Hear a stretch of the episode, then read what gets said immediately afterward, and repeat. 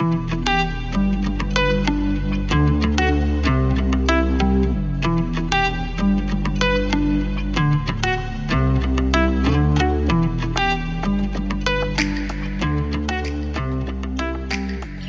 podrías contar un poco cómo ha sido tu trayectoria en el mundo del diseño? Claro, pues a ver, no sabía muy bien decir cuándo empezó, pero sí que desde que era pequeña, cuando me preguntaban que a qué me quería dedicar, yo siempre decía que quería ser inventora. Siempre me encantaba estar creando cosas, así, o más artísticas o más de, yo qué sé, con madera y hacer manualidades. Eh, pero bueno, luego ya más en serio, en bachillerato ya empecé a ver lo que me gustaba más, que era un poco la combinación esta del mundo más artístico y tecnológico, y descubrí la carrera de Ingeniería de Diseño Industrial, y eso es lo que acabé estudiando en, en Barcelona, una carrera que disfruté muchísimo. Y durante pues, los cuatro años de carrera pues iba viendo que diferentes cosas me iban gustando, pues que si materiales, que si la parte más de prototipar, pero bueno, al final lo que vi que me apasionaba más era la parte más de usuario y como los, sí, la parte más de emociones y de psicología del, del diseño. Y por eso decidí pues especializarme en esto. Uh, y uh -huh. me fui a estudiar el máster a, a Delft, a Holanda, el máster de Design for Interaction donde aprendí muchísimo de, de esta, ¿no? de la parte de, de cómo los, los usuarios eh, se relacionan con los productos, con los servicios, eh, cómo priorizar pues, necesidades y entenderlos mejor. Y es algo que disfruto uh -huh. mucho. Y actualmente me, diseño, eh, me dedico sobre todo al sector digital, a trabajo en Ámsterdam y me dedico pues esto al diseño de, de, experiencias UX UI en el sector digital. Y esto sería un okay. poco el resumen. Oye, pues muy bien, en realidad muy resumido al fin, al fin y al cabo. Eh, ¿Por qué decidiste durante, bueno, es que no sé si es algo que ha ocurrido de forma natural o ha sido una decisión eh, más, digamos, premeditada de, de, tirar por el, por el mundo digital? ¿Podrías explicarme un poquito más de esto? Sí, pues mira, la verdad es que no ha sido ninguna decisión, simplemente yo digo que acabé en el digital, no sé cómo, porque yeah. creo que la pandemia tuvo mucho que ver con esto. Yo de hecho, actualmente he hecho bastante de menos el, el mundo físico, ¿no? De diseño más de producto físico, mm. pero siempre me ha gustado mucho este, esta intersección o este mundo híbrido, ¿no? De, donde el físico y el digital uh, conviven, que es algo que de cara al futuro y en los próximos años vamos a ver cada vez más, que el producto físico cada vez mm. existe menos eh, en el mundo solo físico, ¿no? Cada vez pasa a ser un poco más de servicio, tienen aplicaciones, webs, todo está como un poco conectado.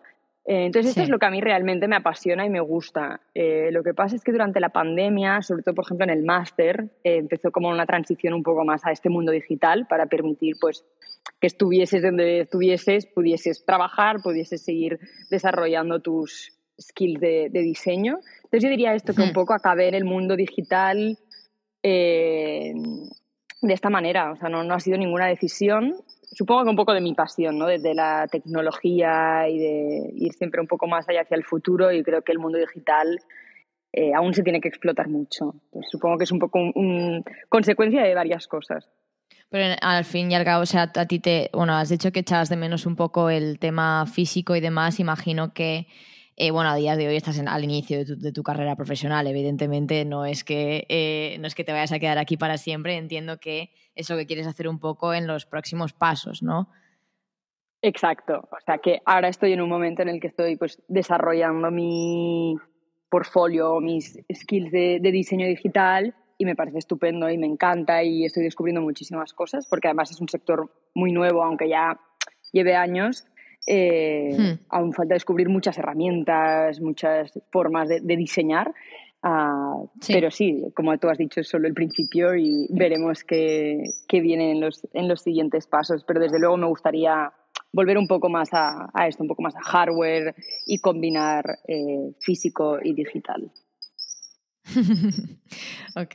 Ya bueno, ya aquí creo que también entra un poco, bueno, bastante tema de cualidades personales. Bueno, vale, son, uh, son cualidades personales y también a nivel profesional, pues evidentemente son muy útiles porque tú al final eres una también una, no eres diseñadora gráfica, así como título de diseñadora gráfica, pero este te, el tema de, del gráfico es una cosa que, que, que, que, se te da genial, digamos, y que eh, aplicas al, al, día a día en, en, el diseño digital también. También entiendo que es una forma de explotar esta cualidad personal que tienes tú. Sí, yo creo que un poco, y de hecho indirectamente he acabado como enfocando también mucho la parte visual eh, en el diseño que hago mm. actualmente. Pues es una parte que me gusta muchísimo y, siempre me ha gustado explorar, ¿no? Cómo, cómo expresar y cómo comunicar de forma gráfica, pero por otra parte yo lo entiendo como algo indispensable en el diseño. O sea, al final lo que el usuario ve primero, ¿no? Es toda la parte estética, es toda la parte gráfica eh, y tiene que ser muy clara, tiene que ser no solo bonita, sino también pues entendible y, fácil de, de, bueno, que comunique al final tanto valores como la parte más eh, básica, ¿no? O sea, de cómo se usa, qué función. Por lo tanto, creo que el gráfico tiene mucho que ver también con la experiencia de usuario, por lo que sí. Es un poco, se combina todo, como tú decías, eh, más la parte o lo que se me da bien y me gusta con lo que realmente el diseño también necesita. Sí, sí. Hmm. ¿Qué otras? Eh, esta pregunta te va a sonar un poco extraña, pero yo la voy a hacer y ya vamos guiándola según, según veamos, ¿vale? Eh, en cuanto, claro, estamos hablando de, pues a nivel, tú tienes, digamos, esta, este músculo fuerte que a nivel visual, pues se te, da, se te da bien, digamos, saber si una cosa debería ser más pequeña, más grande, un color, otro, tal. Estas cosas que, por ejemplo, a mí, bueno, creo que es una cosa que se podría entrenar, pero a mí así de forma natural como que no, no se me dan bien. Pero ¿qué otras cualidades personales crees que te ayudan en tu día a día a ser buena diseñadora? Ostras. Pues yo creo que esta a lo mejor va a sonar un poco pedante, pero yo creo que la empatía, o sea, yo creo que el diseño, eh, al menos el diseño que yo entiendo y el que yo practico, eh, requiere poner mucho al usuario en el centro pero también la hmm. empatía de trabajar con otros diseñadores, ¿no? Al final es muy difícil crear algo tú solo y tienes que interactuar con desarrolladores, con, bueno, con todos los stakeholders. Creo que la empatía es algo que me ayuda mucho, el poder entender mejor al usuario, entender las necesidades. Muchas veces el usuario no sabe ni, ni él mismo lo que necesita, lo que quiere, ¿no? Entonces, poder leer un poco entre líneas eh, claro. Creo que es algo que pues, pues se me da bien o que me gusta e intento explorar un poco por ahí. Y a la vez, pues también en el equipo, ¿no? De, ver un poco pues cómo organizar, cómo comunicar. Eh, creo que esto también es importante. O sea, que diría que la empatía. Eh, y luego, pues la pasión, la pasión por todo lo que es. Jolín, decir que la pasión por todo lo que es diseño a lo mejor es un poco fliparme. Pero, pero estas ganas, ¿no? Esta motivación de explorar cosas nuevas del diseño, pues también me permite ir un poco más allá. Bueno, pero es que al final, o sea, no es, no es, que, no, es que sea pedante, ¿eh? pero es que es realmente necesario tener este tipo de, de, pasión que dices tú, yo lo llamaría, bueno, no sé cómo lo llamaría en mi caso, pero sí, o sea, es necesario tener esta como fuerza interior que te lleve a querer crear lo mejor, o sea, el producto lo mejor posible para la persona que va a utilizarlo y si no tienes esta pues ya sea curiosidad o lo que has dicho tú también, empatía, de, querer llegar al, digamos, a lo más profundo de lo que podría una persona necesitar, pese a que no pueda ponerle palabras a ello, es al final lo que la, bueno, la escucha activa va de eso, de, pues un poco leer entre líneas, de, entre, leer entre líneas lo que, de lo que dice la gente, pero por otro lado está también la, la parte intuitiva de decir, a ver, estamos hablando, o sea, siempre podemos hacer suposiciones y nunca, siempre decimos que nunca está bien hacerlas y usarlas como, bueno, usar la generalización como forma, digamos, de, guiar por dónde vas, pero al final también hay una parte de, intuición que es por donde empieza todo, ¿no? Como diseñadores. Y tanto, yo creo que la intuición es como súper importante, pero yo sí que llevo como unos meses, en verano creo que era, leí un artículo donde comparaba el hmm. diseñador junior con el diseñador senior, ¿no? Y una cosa que se me quedó muy grabada es que habla de que el senior itera mucho más, ¿no? Explora muchísimo más, mientras que el junior hmm. suele quedarse con las tres primeras ideas y de ahí ya decide. Y como he estado retando a mí misma el explorar mucho más y te das cuenta que la intuición es muy importante, pero, pero también es muy importante como retarse a uno mismo y, explorar y explorar y explorar, porque a veces la, idea brillante, a veces es la primera, ¿eh? pero hay muchas veces que cuando uno se reta a sí mismo a, ir más allá, también salen cosas. O sea, que es un poco la combinación de, las dos cosas, de la intuición, pero también de esa motivación, lo que decíamos, del querer explorar, del querer aportar cosas nuevas, de escuchar y, ver al final pues qué es lo, hmm. lo que va mejor. No, sí que totalmente, totalmente cierto. También es verdad que ahí entramos un poco también en, en, zona un poco gris en cuanto a que, ok, tengo, o sea, lo, lo, bueno sería hacer un montón de iteraciones, probar un montón de cosas distintas para este diseño concreto que estoy haciendo e igual en el mundo en el que estás trabajando o en el ámbito o dependiendo, digamos, pues de clientes o lo que sea, igual no tienes el tiempo necesario que eso requiere, ¿no? Para llegar a esa, a esa idea perfecta, ¿no? Entonces, ¿en qué momento? Claro, ¿cuándo paras? Porque, porque si, si no puedes seguir iterando para siempre, porque entonces no, no haces el delivery, digamos, pero sin embargo, si te quedas con la primera, segunda, tercera idea, igual no estás explotando la, el producto al máximo, por así decirlo. Totalmente, totalmente. Y esto, algo, esto es algo que he visto mucho al, entrar al mundo ya laboral y salir de la parte más de, estudios. Eh, te das cuenta de esto, ¿no? De, que en la carrera, en el máster, te, te motivan mucho a explorar y, iterar y venga, hay muchos eh, user tests, pero luego en la vida real todo esto tiene un coste y los budgets son hmm. apretados y entonces como aquí donde creo que lo que comentaba, ¿no? que entra el, el senior es el que sabe parar, el que sabe que ya ha sacado lo máximo. Y yo creo que yo aún no estoy ahí, como te decía, estoy en, el inicio de, de, la carrera y me, me, empujo a mí misma a hmm. hacerlo, pero es, es, difícil saber cómo ya he sacado todo lo interesante que podía sacar de mi mente o aún podría ir un poco más allá, ¿no? Y que no te pille el tiempo pero, pero sí, relacionado con eso también es el tema de los test de usuarios, ¿no? Estudiando te dicen, ah, pues entrevista a 20 personas o 50 y luego pues en el mundo real ves que, que, a lo mejor con 6 ya puedes empezar a sacar cosas, que no hay el tiempo, que cada uno de estos es, pues, es caro, lo que comentaba. Entonces sí, creo que es, es, algo complicado para el diseñador que además también siempre quiere más, más, más y yo creo que los diseñadores nos corta un poco la creatividad, de la parte financiera y el coste de, del proyecto. Eso sí que es verdad. No, totalmente.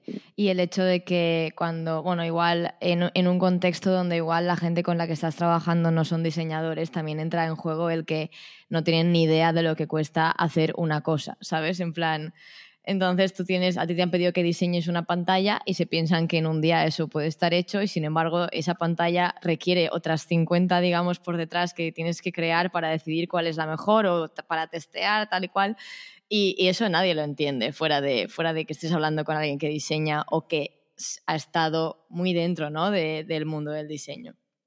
Exacto, y ya, o sea, lo que tú dices, no, no, totalmente, la ejecución en sí requiere tiempo y sobre todo si quieres hacer una cosa bien hecha, requiere mimo, requiere cuidarlo, requiere, jolín, darle, darle tiempo, ¿no? Pero yo creo que lo que muchas veces la gente se olvida es que previo a la ejecución hay toda una parte de inspiración y de familiarizarse con el producto, eh, pues con la marca, con el cliente, con lo que sea, que eso requiere horas y requiere también pues, pues dedicarle mucho tiempo y de nuevo mucho cariño. Eh, y esto yo creo que es la, hmm. que la gente se olvida muchas veces, ¿no? Que, que briefan, o sea, te dan el brief de un producto o de un proyecto y ya quieren, ¿no? Que ya empieces a diseñar como, bueno, es que a lo mejor necesita un proceso de entender muy bien, de, analizar de qué tengo mm. que diseñar, ¿no? Muchas veces yo creo que al final de los diseñadores se nos da muy bien eh, cambiar el briefing, ¿no? Te piden, mira, hazme estas cinco pantallas y tú a lo mejor te das cuenta que necesitabas diez o necesitabas otra cosa totalmente distinta. Y aquí es donde creo que a veces tenemos poca, poca opción o, poder de decisión. Pero bueno, luego aquí pues está el reto de ser creativo con lo que te piden, eh, poder entregar algo interesante sino que cumpla como con lo que te han pedido y con lo que tú quieres hacer realmente, así más o menos, que digas, vale, ¿dónde está, dónde está este trade-off? ¿no? De, de, vale, pues igual no puedo hacer las 10, pues hago 7, pero voy a ver cómo hago para que estas 7 sean convenza al cliente de que son 7 y no 5, por, por ejemplo. Exacto, exacto. Eh, o este tipo de, de, de, cosas. Sí, sí, totalmente. Ok, has mencionado dos veces ya y creo que podemos meternos porque, bueno, podemos meter en el tema porque yo ya tenía pensado que este, que este podcast iba, iba a ser sobre, sobre todo sobre la creatividad. Em, y mm, eh, has mencionado un par de veces ya la, la, creatividad de lo que estamos hablando.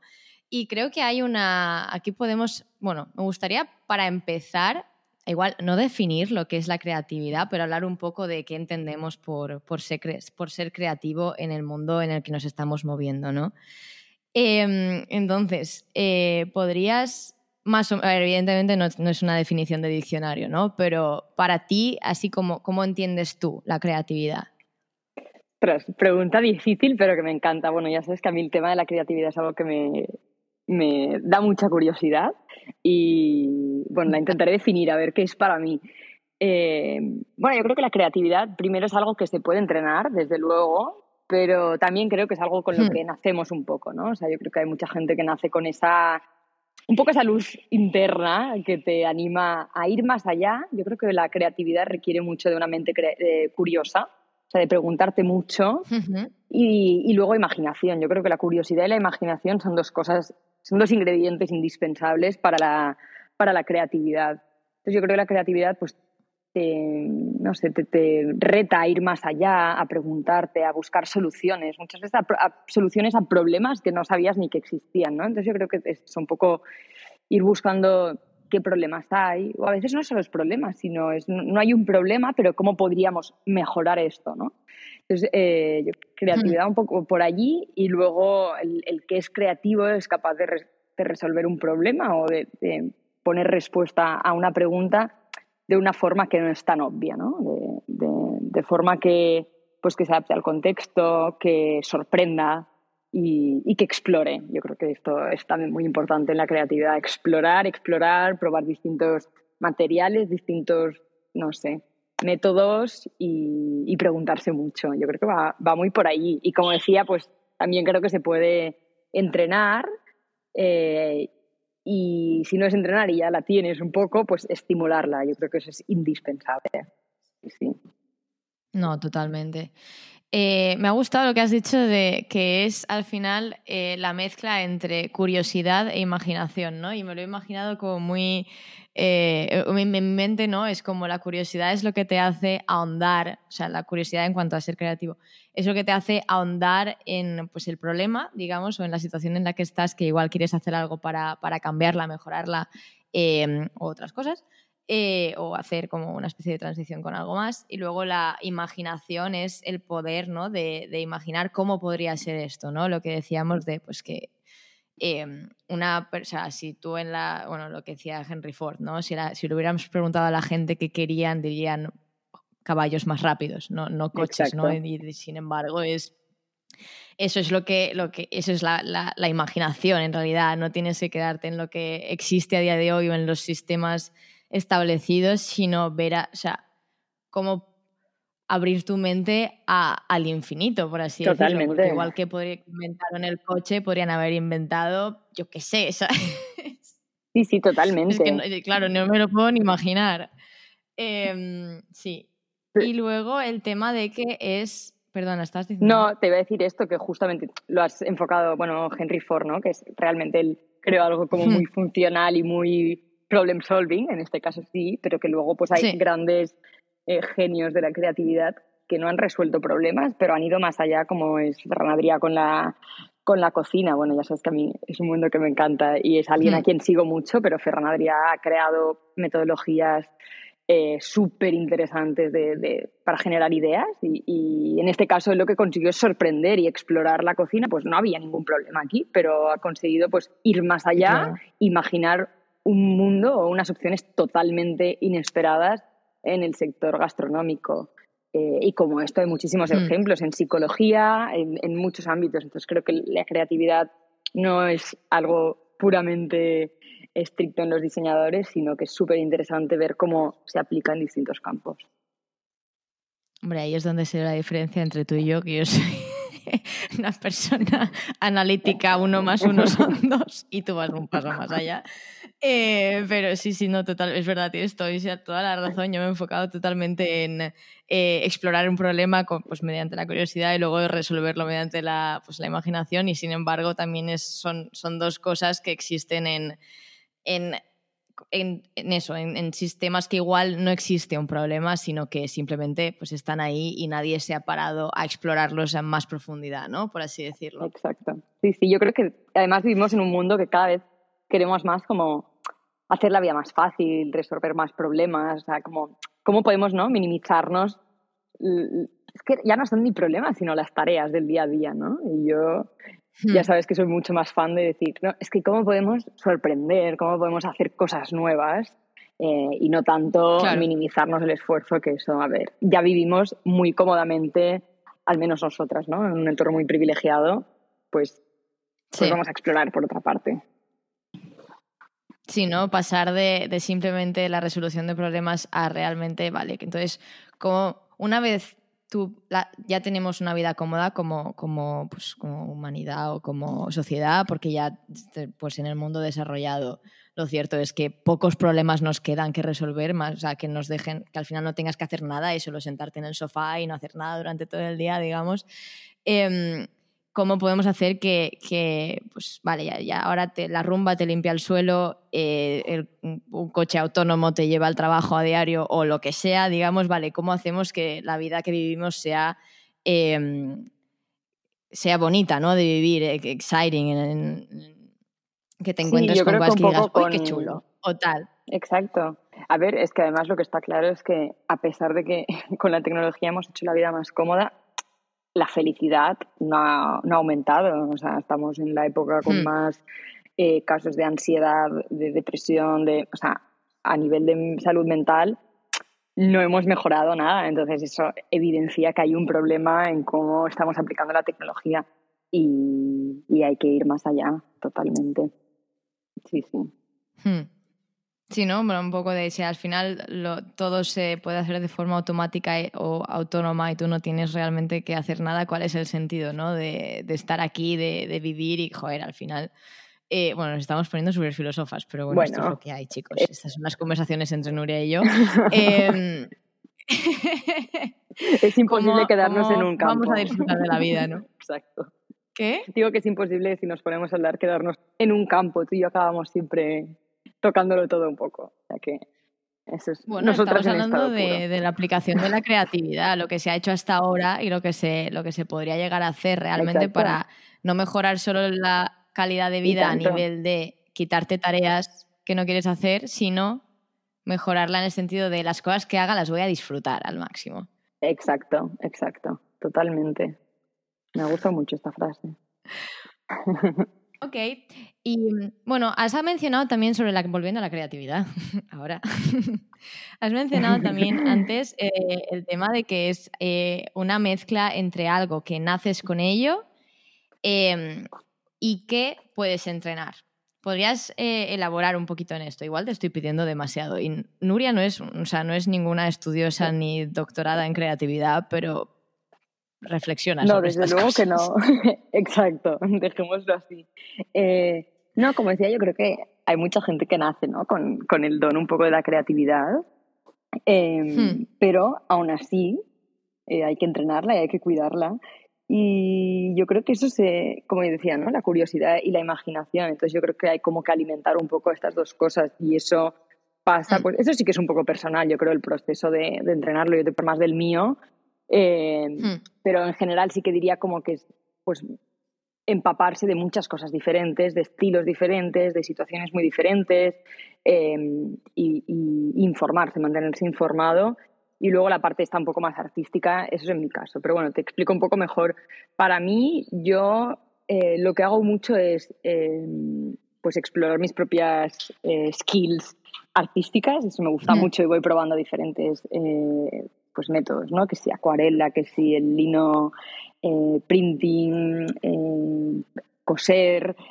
Eh, voy probando pues muchísimas cosas y luego ahora pues mira me he puesto a escribir un blog o sea como siempre un poco ver por dónde puedo salir y, mantener pues mis manos un poco ocupadas e intento mucho que hmm. sea fuera de pantalla con todas estas cosas pero bueno a veces hmm. acabo también en el tema pues de ilustración digital y demás esto por una parte no el explorar un poco artísticamente Em, pues mi creatividad. Y por otra parte, pues está el mundo de la información y yo creo que para mí, pues yo leo muchos blogs de tecnología, sobre todo, y también de psicología. Son los dos campos que más me, interesan y saber un poco, pues, hmm. dónde estamos, hacia dónde vamos.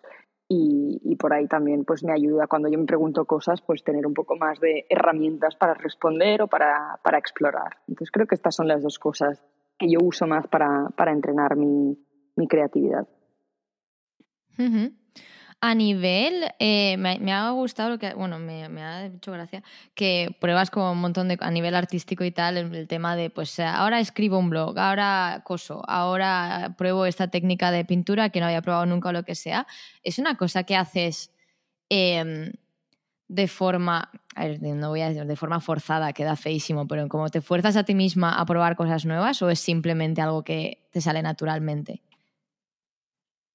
Creo que, bueno, creo, eh, me sale totalmente natural. O sea, me, me, interesan estas cosas y a la que veo el momento de poder empezar a hacerlo, pues lo pruebo. Hmm. Luego pienso, ostras, ahora hacía como, no sé, medio año que no pintaba acuarela porque había estado con otras cosas y pienso, ay, lo tendría que seguir un poco más. O sea, que a veces me, me agoto a mí misma un poco. Pero, por ejemplo, también estuve, bueno, tú ya lo sabes esto, estuve muchos años cocinando muchísimo y explorando la creatividad a través de la cocina, ¿no? De cómo emplatar, de qué sabores combinar y ahora hace, pues, mira, durante un tiempo no lo estaba haciendo tanto y también pues lo he hecho un poco de menos, ¿no? O sea, que soy un poco, soy poco constante con estas cosas, pero bueno, creo que esto es un poco la parte de la creatividad esta loca de que no me, no me deja tranquila, pero, pero bueno, también esta parte divertida. Pero sí, sale de forma natural, diría. Vale, Ok. Entonces, bueno, claro, yo ahora estaba pensando, claro, si pudiéramos darle a alguien, bueno, yo por ejemplo soy una, yo no me considero una persona creativa en algunas cosas, pero no, pero no, no tanto, no demasiado. Como tampoco me diría que soy pues, eh, bueno, una eminencia de la creatividad, será poca gente en este mundo, pero bueno, tú me entiendes. Em, ¿Cómo podrías, alguien, alguien que diga, guau, yo creo que soy, creo que tengo esa parte, digamos, creativa un poco innata de em, de la que hemos estado hablando, pero no sabría por dónde empezar para, para empezar a, pues eso, entrenar ese, ese músculo, ¿no? Que hemos mencionado también que, que es la creatividad. Eh, ¿qué, ¿qué, aconsejarías como primer paso para, para este tipo de persona que igual diga, wow, soy creativo, pero no sé qué hacer, tal, cual? Yo creo que sería elegir algo, por ejemplo, pues, pues hmm. pintar, escribir, eh, hacer cerámica, o sea, algo en lo que uses tus manos un poco y dejarse llevar, o sea, no juzgarse, no esperar ningún resultado concreto y simplemente como hmm. disfrutar un poco de a ver dónde te lleva tu, tu mente, tus ideas y tus manos y ir probando. Yo creo que va mucho de eso, del no juzgarse cuando uno intenta ser un poco creativo y explorar más. Eh, porque luego en el ámbito laboral pues la creatividad está mucho más encapsulada. Eh, pero para, para, explorarla un poco, pues eso, ser libre y no juzgarse y no esperar nada, ¿no? Yo a veces me pongo a dibujar y pienso, me va a salir esto. Y al final sale algo distinto, pues bueno, pues hay que también acogerlo y, bienvenido sea, salga lo que salga. O sea que un poco eso, elegir hmm. algo y, dejar fluir y, y no juzgarse a uno mismo. Claro, porque al final, al fin y al cabo, si empiezas a hacer cualquier historia creativa, artística, nueva, no, no se te va a dar bien el primer día. Podemos decir eso. Creo que todo el mundo estaría de acuerdo en que el primer dibujo que hicieron cuando tenían siete años no es ninguna obra de Picasso. Bueno, de Picasso igual sí. Desde luego. no es ninguna obra de, de arte, así que digas, oh, tipo espectacular. Pero, como no sea una obra abstracta de mucho sentido, pero no. Requiere práctica también, pero exacto. Todo. Ok, eh, justo has mencionado, has mencionado algo que me viene al pelo para, para, empezar, bueno, para seguir con el siguiente tema, y es el tema de la creatividad en el trabajo versus la creatividad fuera de él, digamos. Claro, como como diseñadora, eh, bueno, en mi caso, pues como investigadora, pero también hay que aplicar pues, la creatividad en ciertos aspectos, utilizamos la creatividad en el trabajo de forma como muy concreta, ¿no? Y luego, pues lo que hagas fuera con, con esa, bueno, con esa creatividad o no esa creatividad, sino otra, es completamente distinto. No, no, comenta, comenta, ¿Qué, ¿qué, opinas tú? O sea, ¿cómo ves tú esto? Totalmente, o sea, sí, pues mira, eh, cuando yo estaba haciendo prácticas hace un tiempo, me dijeron una frase que yo creo que, que lo, lo, bueno, lo define perfectamente y es que yo creo que a nivel laboral, según el proyecto, hay proyectos donde tienes mucho, mucho espacio para ser creativo, pero en general diseñamos eh, inside the box, ¿no? Con muchas limitaciones. Y luego, pues fuera de esto, es donde a mí me gusta mucho más ser creativa outside the box y, ir un poco más allá. Entonces yo creo que esto lo define muy bien que en el, hmm. cuando trabajas para un cliente al final tienes muchas limitaciones, ya sea desde a nivel gráfico, porque tienes que eh, adaptarte al estilo de la marca, al, a la forma de, de, comunicar, pero también al budget que haya, a las herramientas que ellos usen. O sea que hay como muchísimas limitaciones. Entonces tienes que ser creativo dentro de todas estas restricciones. En cambio, fuera, por eso me gusta a mí como explorarla fuera, donde no hay más limitación que, que el mundo real, digamos, ¿no? Que, las herramientas que tú decidas usar. Entonces, yo creo que esto es la diferencia principal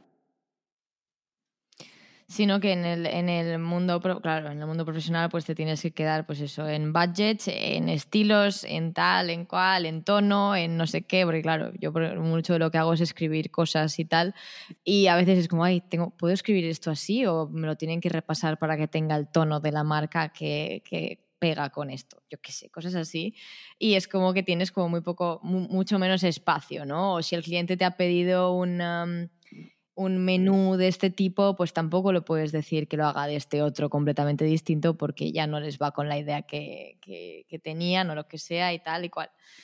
Em, y sin embargo, pues en el mundo exterior, bueno, el mundo exterior, el mundo exterior al trabajo, que es mucho mundo realmente, eh, sí que es verdad que la única limitación eres, eres tú mismo al final, un poco. Bueno, y el mundo físico en el que te encuentras, sí, pero al final todo lo que se escapa de este mundo físico se puede representar de alguna manera en el en él. Sí, sí, exacto. Pero sí, yo creo que es, un poco esto. Es, es, como más tu autolimitación. Y, y, yo creo que por eso hay que como luchar un poco con, el, con autolimitarse, ¿no? Y el no juzgarse y decir, Ay, pues a lo mejor es que a mí pintar no se me da bien y ya no lo hago. Oye, no, pruébalo. ¿Qué más da si te sale bien o no? ¿no? O sea, que no, no limitarse tanto en el mundo libre, digamos, lo que no es laboral, porque ya suficiente limitación tenemos los diseñadores en el cuando estamos trabajando. Hmm. No, sí, totalmente. Ok, eh, hablando de, bueno, pues eso, como, como has, tú has mencionado antes un montón de cosas en Tireleta, así un poco para ilustrar los proyectos personales a nivel tuyo y fuera del trabajo que te han ayudado a ti en el tiempo a desarrollar tu creatividad o eh, mantener ese, ese músculo, digamos, fuerte, eh, pero flexible al mismo tiempo. ¿Me podrías decir así un poco, más los que más impacto hayan tenido o los que crees que han sido más útiles para ti a este nivel?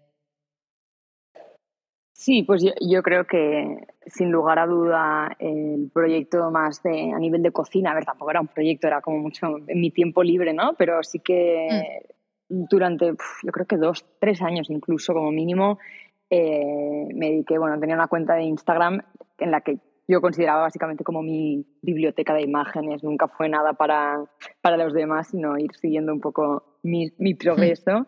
Y ahí, pues, sobre todo, era un poco mezclar el, el sabor y, cocinar bien, pero explorar mucho la parte visual de la comida, ¿no? Y cómo, cómo emplatar, cómo conseguir cosas que cuando yo las sirviera la gente se sorprendiera. Pues esto realmente me, me, motivó muchísimo y me ayudó muchísimo a explorar y ver que algo como tan diferente a lo que yo estaba acostumbrada, que era más el teclado, ordenador o papel y, lápiz, eh, hmm. pues como con la comida podía ir mucho más allá de lo que nunca me hubiera esperado. Entonces yo creo que este hmm. fue el proyecto más, o ha sido hasta el momento el proyecto más importante y en el que más ilusión le he puesto. Em, y ahora sí que estoy, bueno, con otro proyecto un poco más discontinuo y un poco más cuando me, me aparece la, la, inspiración, pero con lo que te comentaba antes, ¿no? Un blog donde, donde voy proyectando un poco ideas. Aquí a lo mejor sí que viene un poco menos la creatividad a la hora de decidir el tema en el que escribo y viene mucho más de mi interés o cosas que no me, yo que sé, hace poco no, no podía dormir después de ver la, la, pelota esta que se ha usado en el Mundial con el sensor interno y pensaba, pero ¿cómo se ha desarrollado esto? Este, tanta tecnología, qué poco sostenible, ¿no? Y, y al día siguiente me, me, puse a escribir, ¿no? Pues la creatividad a lo mejor viene más luego a la forma de escribirlo o los, las imágenes que uso para, para comunicar.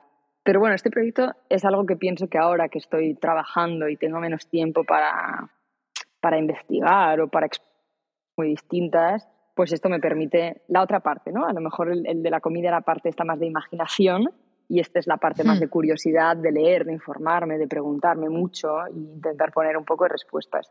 Y de nuevo, es, pues es un blog que hago más para mí, sin ninguna intención de, de, llegar lejos, sino es más para, para dejar un poco por escrito, literalmente, eh, mis hmm. preguntas y, cómo yo las respondo, ¿no? No, lo cual realmente, jolín, al final es súper interesante. Eh, y bueno, yo me, yo me los he leído todos, evidentemente, y son súper guays, súper mega recomendable. Aunque no quieras, aunque no lo busques como algo que pueda ser grande, creo que podemos recomendar aquí a todo el mundo que escuche este podcast, que no sé cuánta gente es, eh, tu, tu blog. ¿Me podrías, bueno, podrías contar dónde está y cómo encontrarlo y demás? Sí, bueno, debo decir que es compartido, o sea, que lo publico junto a mi chico Gabriele, o sea, que también credits para él, uh, pero está en Medium y se llama Lights and Shadows, o sea, que ahí podéis encontrarlo. Pondré igualmente el link en, uh, en las notas de, de, después del podcast, igualmente. Eh, ok, genial. Pues es que, bueno, es que tengo esta entrevista también preparada que ya tenía ya preguntas sobre el blog puestas aquí, ¿sabes? Bueno, sobre el blog no. Eh, no como yo, que, me, estás, me estás haciendo improvisar todo. O sea, que la tenías tú preparada, todo lo que yo no la tengo la tienes tú. Bueno, pero te lo comenté cuando quedamos a desayunar el otro día de lo que sí, a hablar. Sí, sí, sí. culpa mía, culpa mía que no me la he preparado. no, que va, no te preocupes. Al final mola más que sea espontáneo. Cuando está todo muy preparado, a mí no me gusta, la verdad. Pero bueno, no pasa nada. Hablemos un poco del blog, porque es que el último, no sé si es el último o el penúltimo eh, post, eh, habla sobre el tema de la, de la, inteligencia artificial y cómo podría o no, digamos, afectar al, em, bueno, al desarrollo, no, al trabajo, digamos, de, de los diseñadores. Exacto, sí. ¿Es el último o es el penúltimo? Creo que es el último. Vale, genial. Entonces, eh, bueno, sé que hay un poco de polémica en el, en el mundillo ahora, en plan, sobre qué cosas o qué, eh, cómo, o sea, cómo podría una inteligencia artificial, digamos, sustituir el papel del diseñador en el, en el mundo. Bueno, en el, sí, en el mundo. Eh, y quería preguntarte sobre cuál es tu, un poco tu punto de vista en este sentido, o cuál es, o sea, lo que tú sabes más de esto que yo realmente sobre la polémica esta, em, y cuál es tu, tu, take on it, ¿sabes? Como cuál es tu, tu punto de vista de este, de este, tema. Pues sí que es un tema que está siendo trending topic como mínimo cada semana, eh, y sobre todo por la parte, bueno, el, el nuevo chat que ha salido, el chat GPT-3, Hmm. a, más parte de texto, ¿no? Eh, Cuando salga el 4, eh, ¿qué va a pasar? Porque es un, bueno, un algoritmo mucho más entrenado. Pero bueno, vamos al, al lío. Em, pues como en el último año han salido sobre todo este, ¿no? El, el chat que produce texto basado en inteligencia hmm. artificial y, el, y también de la, de la, misma empresa de OpenAI salió DALI, que es el generador de imagen. Entonces, bueno, un poco sentimientos eh, encontrados y diferentes con las dos herramientas. Así como a nivel de imágenes veo que falta muchísimo por desarrollar, pero bueno, es una tecnología súper interesante en la que cual tú le das tres, cuatro palabras y te crea una imagen totalmente inesperada y de, mucha calidad. Em, aquí sí que veo que aún falta, ¿no? Y creo que el, rol del diseñador eh, gráfico, pues aún no lo veo muy muy en peligro. Por la otra hmm. parte, a nivel de, texto, bueno, sinceramente tampoco lo veo muy en peligro. O sea, yo creo que estas herramientas, esta es un poco mi, mi opinión, ¿eh? y a lo mejor cambiaré en unos meses o, o, no. Pero actualmente pienso que estos son herramientas para codiseñar. O sea, lo veo la inteligencia artificial y estas, eh, estos programas súper interesantes para codiseñar. No veo que vayan a quitar el rol del diseñador por lo que llevamos todo este rato hablando, que es la creatividad. O sea, creo que el, diseñador tiene una sensibilidad y una capacidad, pues esto, ¿no? La empatía, de, mucho más de la parte emocional, que una tecnología pueda, pueda sustituir. Por lo tanto, toda la parte mucho más conceptual, de proceso, creo que no, no lo veo en peligro. Sin embargo, la parte más de ejecución, de te doy estos parámetros em, y, y, ejecutas un diseño, esa sí la veo más en peligro, pero a mí personalmente me gusta mucho más la parte conceptual que la de ejecutar, por lo tanto, por eso yo creo que veo como un co-designer o, una parte del equipo súper interesante. O sea que un poco esa es mi, mi posición en esto. Lo veo súper interesante. Em, también para desarrollar un poco la, la inspiración, o sea, yo creo que muchos diseñadores se sentirán identificados en el momento Pinterest, ¿no? De, te pones a, pones, pues yo qué sé, el tema que te interese y exploras un poco y te inspiras y te haces tu mood board. Y el otro día yo estaba usando el chat este para diseñar una, una, landing page, así haciendo un poco un experimento y le pedía pues que me generara una paleta de colores, que me generara el nombre, el layout, o sea, que me fuera generando todos los elementos, ¿no? Y yo en, hmm. este experimento lo que ejecutar literal lo que el chat me había dicho. Ah, pues era un, puro experimento, ¿no? Pero sí que luego lo pienso y digo, ostras, a la hora de la verdad, si yo usara esto como inspiración y me dijera, mira, estos colores quedan bien por, o, son adecuados por estas emociones o por lo otro, pues en vez de meterme en Pinterest y vería resultados finales, partiera de un texto y, más de cosas de argumentos, ostras, lo veo también un proceso muy interesante a nivel de inspiración. Eh, o sea que también esa sería una forma de explorar y de usar esta herramienta. Claro, que a nivel, o sea, que la herramienta te, te dé como esa, ese, bueno, no lienzo en blanco, pero las cuatro líneas, digamos, que, que o los elementos que podrían utilizarse para, para diseñar, pues la cosa que quieras diseñar en ese momento y que eh, tú a partir de ahí ya empezarás con el proceso de diseño ya con una base que más o menos tiene, bueno, tendría motivos para estar bien porque el sistema pues tiene información de muchos sitios distintos, entiendo, ¿no? Exacto, por ejemplo, eh, le pedí que me generara una paleta de colores para una web de, deportes enfocada a la mujer, ¿no? Y me generó una paleta que a mí particularmente me pareció poco adecuada, pero sí que me propuso, pues para cada color, ¿por qué, no? Pues el, el verde por la vitalidad y la energía, el azul porque es un color de, que evoca el, no sé, el, el, empoderamiento, tal, ¿no? Varios colores, pero luego el, el código ¿no? de, de, cada color que me dio me parecía que no creaba una paleta muy adecuada. Sin embargo, pues mm. como decía, ¿no? si usara esto no como quien decide, sino como una persona más del equipo, bueno, persona, una herramienta más del equipo, pues podría partir de esta idea, ¿no? De por qué cada color y yo, con mi sensibilidad de, diseñadora, pues ajustar los colores eh, para que quedara pues bien eh, y con una coherencia con el mensaje, ¿no? Entonces, por eso digo, es como usarlo como, como, el punto de partida a lo mejor y luego aplicar las capacidades de diseño para refinar la, la respuesta. Hmm. Entonces, eh, ¿cómo crees eh, que sería, digamos, la forma para un diseñador, o sea, cómo podría un diseñador, digamos, utilizar esta herramienta, como tú dices, ¿no? A modo más bien de, de inspiración y de pues, temas de justificación, sobre todo, o lo que, como quieras llamarlo. O sea, ¿cómo sería una buena colaboración entre diseñador y eh, sistema inteligencia artificial X? Pues, a ver, creo que es como un poco pronto para definir, o sea, o para responder esto. Sí que puedo decir así un poco de hipótesis y ya me corregiré a mí misma en un tiempo si, si esto era muy erróneo. Pero... Nada está grabado en piedra, no pasa nada. Como decía, creo que es un poco el, escucharse mutuamente, o sea, el hacer preguntas, sobre todo como el conseguir hacer preguntas interesantes, o sea, no, no quedarse en, a lo mejor en lo básico que es preguntarle, ah, genérame una paleta de color, ¿no? Ostras, esto es una tecnología que tiene muchísima información detrás, pues conseguir hacerle las preguntas que vayan un poco más allá, o sea, de nuevo, aplicar la creatividad a la pregunta, creo que esto es algo que puede ser muy interesante. Eh, y por otra parte, pues que nos quite el trabajo este un poco más pesado. Tú sabrás mejor que yo de esto. Yo ahora no estoy haciendo mucho tema de research, pero sé que cuando haces mm. una parte de unas entrevistas de usuario, un, test, generas muchísimo contenido textual, ¿no? Muchos transcripts, muchas... Pues la, la, entrevista en sí, procesar toda esta información requiere tiempo. Entonces, pues bueno, si, si esta herramienta te puede ayudar a procesar, a sacar los insights principales nunca como decisión final. Obviamente tú siempre luego lo vas a revisar, tú has hecho las entrevistas, sabes un poco mm. lo que ha salido, pero si te puede ayudar a reducir la carga de trabajo de estas cosas un poco más mecánicas, pues bienvenido sea. O sea, si te reducen la parte mecánica y tú tienes todo ese tiempo que hubieras invertido en eso, en la parte más creativa, en la parte de, ir más allá, ostras, qué interesante. Mm. Claro, lo que, ¿cuánto, ¿cuánto podría hacer si no tuviera que estar eh, cinco horas leyéndome transcripts, ¿no? Ese es el tema.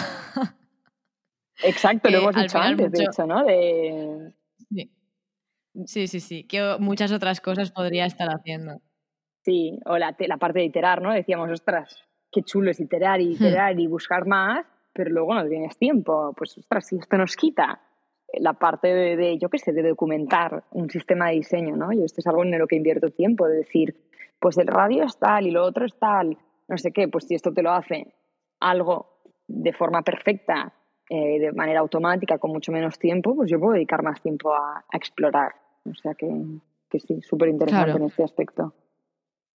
O sea, sería, digamos, tendría un papel importante en este trade-off de, de tiempo por resultados, por así decirlo porque tienes que invertir menos tiempo a X, por lo tanto tienes más tiempo para lo que para ti como diseñador o en mi caso como investigadora es importante, al fin y al cabo, que es lo que todos queremos.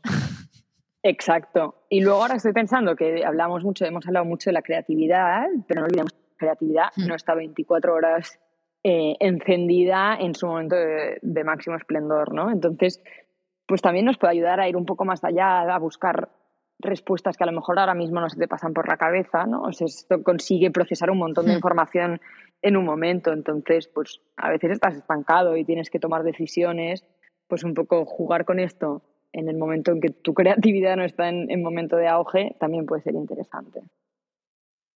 Sí, sí, sí, a nivel, sí, yo el otro día me tenía que preparar una, una encuesta para una cosa concreta y era como, pero ¿qué le voy a preguntar a esta gente? Exacto, es como a lo mejor ver los resultados de esto pues en algunos momentos como decisión final y en muchísimos otros como punto de partida para luego tú trabajar sobre eso y acabar de refinarlo. Sí, sí. Totalmente. Entonces, ¿crees que hubiera, o sea, bueno, todo esto, evidentemente, nada de, nada de lo que estamos hablando aquí para la audiencia, que no se lo tome todo súper en serio, eh, son opiniones personales a día de hoy con el conocimiento que tenemos, que no es muchísimo, que no, es mucho, ¿eh? de verdad. Entonces, así como realmente quería preguntar, así como última, o debatir un poco sobre en qué podría y no podría sustituir eh, un sistema de inteligencia artificial a la persona en distintos pues, ámbitos, por ejemplo. Pero sí que nos, nos podemos entrar en diseño porque es lo que sabemos nosotras dos en realidad. Eso, o sea, has, has dicho que en todo el tema más creativo de ir un paso más allá y demás, eso no podría, ¿no? Porque al final se basa en datos que ya existen, por así decirlo, por lo tanto salirse de eso sí que sería complicado para un sistema. Es que en realidad es un poco, yo creo que aquí hay una línea muy fina, ¿no? Porque es que ya está pasando actualmente que hmm. ves, pues, mm, clientes que te piden un diseño en 24 horas por lo tanto, es que esto lo podría hacer una hmm. inteligencia artificial también, porque es que no, no tienes tiempo de, explorar, ni de investigar usuario, ni de iterar, ni de nada, ni de testear. Entonces, es hmm. cierto que es que la inteligencia artificial podrá sustituir muchos procesos enteros de diseño. Ahora, hmm. el que quiera un proceso bien hecho, bien cuidado, eh, con todos los pasos eh, pertinentes, desde el entender muy bien el producto, el usuario, el mercado en el que se mueve, eh, diseñar, pues ahora hablo del mundo digital, ¿no? Pero hacer la parte más de wireframing, luego pasarlo, crear toda la identidad gráfica, aplicarlo al producto, testearlo y continuamente seguir iterando, la inteligencia artificial, en mi opinión, no va a poder sustituir todo el proceso. Eh, habrá una parte, la parte más de, esto ya no es tan diseñador, pero el, el project manager que defina pues qué procesos se hacen, pues todos los stakeholders que hay eh, que están involucrados. Toda esta parte yo creo que será muy difícil de sustituir. Y entonces, como he comentado antes, la parte puramente de ejecución sí creo que va a ser sustituida. Eh, bueno, hmm. podría ser sustituida. Y la parte está más un poco creativa y de toma de decisiones es donde creo que el diseñador va a seguir siendo muy relevante para aquel que lo valore. O sea, yo creo que estamos en un... Claro, para aquel que lo valore está estaba justo pensando en eso, porque claro, mientras estaba pensando yo pues en productos eh, digitales, o sea, digamos, plataformas que se basan en producto digital, pero cuyo objetivo final es la conversión y el beneficio monetario, digamos. Claro, si en vez de poner en esos casos, ¿no? En el que em, le damos todo el poder del diseño táctico, o sea, de, ponerlo sobre pantalla, digamos, a un sistema de inteligencia artificial. Claro, ¿quién está tomando las decisiones detrás de esa inteligencia artificial? ¿Quién le está dando las órdenes de, cuál es el objetivo de, esta pantalla en concreto o cuál es el, el tal? Porque, o sea, claro, porque si solo te fijas en conversión y que el agente se gaste el máximo dinero posible mientras esté en tu plataforma, eh, la experiencia va a ser una mierda, como una catedral. Eh, claro, entonces ahí entraría el, hacer entender o, o no sé qué para que las decisiones sobre estas cosas que al final pues, puedan ser llevadas a cabo por una, por una AI, em, no las decida cualquiera realmente. No, exacto, pero claro, aquí está un poco la dificultad porque actualmente, un poco esto que estabas comentando, ya pasa, o sea, a mí me pasa y yo cada día, eh, no, no me discuto, pero es este de tira y afloja con, con stakeholders de decir, oye, vale, esto eh, es la prioridad para vender, de poner el producto ahí en grande o la oferta ahí en grande, pero a nivel de experiencia de usuario, estamos comunicando el valor de la marca, estamos comunicando, no sé, o sea, estamos creando una historia. Entonces, por eso digo que el que, el que haga las preguntas, ¿no? O el que eh, maneje eh, qué resultados se obtienen, va a tener un rol muy importante. Entonces, pues es, es como hmm. todo, ¿no? Una será súper interesante y una herramienta hmm. usada puramente para pues, ir más rápido, más eficientes y, a menos coste, pues va a generar resultados menos interesantes. Es así. Hmm. Claro. Y eso es, eso diríamos que ese, bueno, digamos, sería el peligro realmente no el que sustituyera el papel de diseñador gráfico como que pongo, pues eh, sé, me sé bien los eh, principios, digamos, de pues, pesos visuales y demás, sino el eh, por qué una cosa, por qué otra, que estoy priorizando, digamos, al poner esto donde lo estoy poniendo. A ver, yo creo que la inteligencia artificial difícilmente va a poder sustituir todo el proceso, ¿no? Como yo comentaba antes, lo veo más como un uno más del equipo. Eh, la parte, bueno, esta no es la parte de mi, de mi expertise, pero sí que a lo mejor la parte más de planning, de, stakeholder management, de, decidir procesos, herramientas, bueno, puede ayudar, pero no sustituir, eh, porque al final yo creo que la figura humana es como bastante importante a la hora de, sobre todo de mediación. Eh, y en cuanto al diseño, bueno, yo lo he dividido como en dos partes, ¿no? Hay la parte esta más de ideación, más creativa, más de explorar, yo creo que aquí el diseñador experto eh, va a ganar a la inteligencia artificial, tiene pues esta eh, capacidad de, ir más al detalle y de entender muy bien cada, cada situación. Pero luego está la parte de ejecutar, que ahí sí que creo que, bueno, a la hora de materializar una idea, creo que la inteligencia artificial podrá, no sé si sustituir, pero, pero hacer mucho. Pero bueno, esto yo creo que también depende mucho de cada empresa, de cada cliente y de cada uno, ¿no? Si se valora un diseño cuidado y un diseño con un mensaje detrás y bien pensado, pues la inteligencia artificial difícilmente lo sustituirá, ya que el que le importe es simplemente generar y, sacar producto rápido a mercado, pues entonces pues, probablemente la inteligencia artificial pueda sustituir incluso casi todo el proceso. Claro. Ok, pues eh, bueno, la, verdad que creo, que nos ha quedado una conversación súper interesante. Nos despedimos, bueno, no nos despedimos, dejo de grabar, pero tú no te vayas, ¿vale?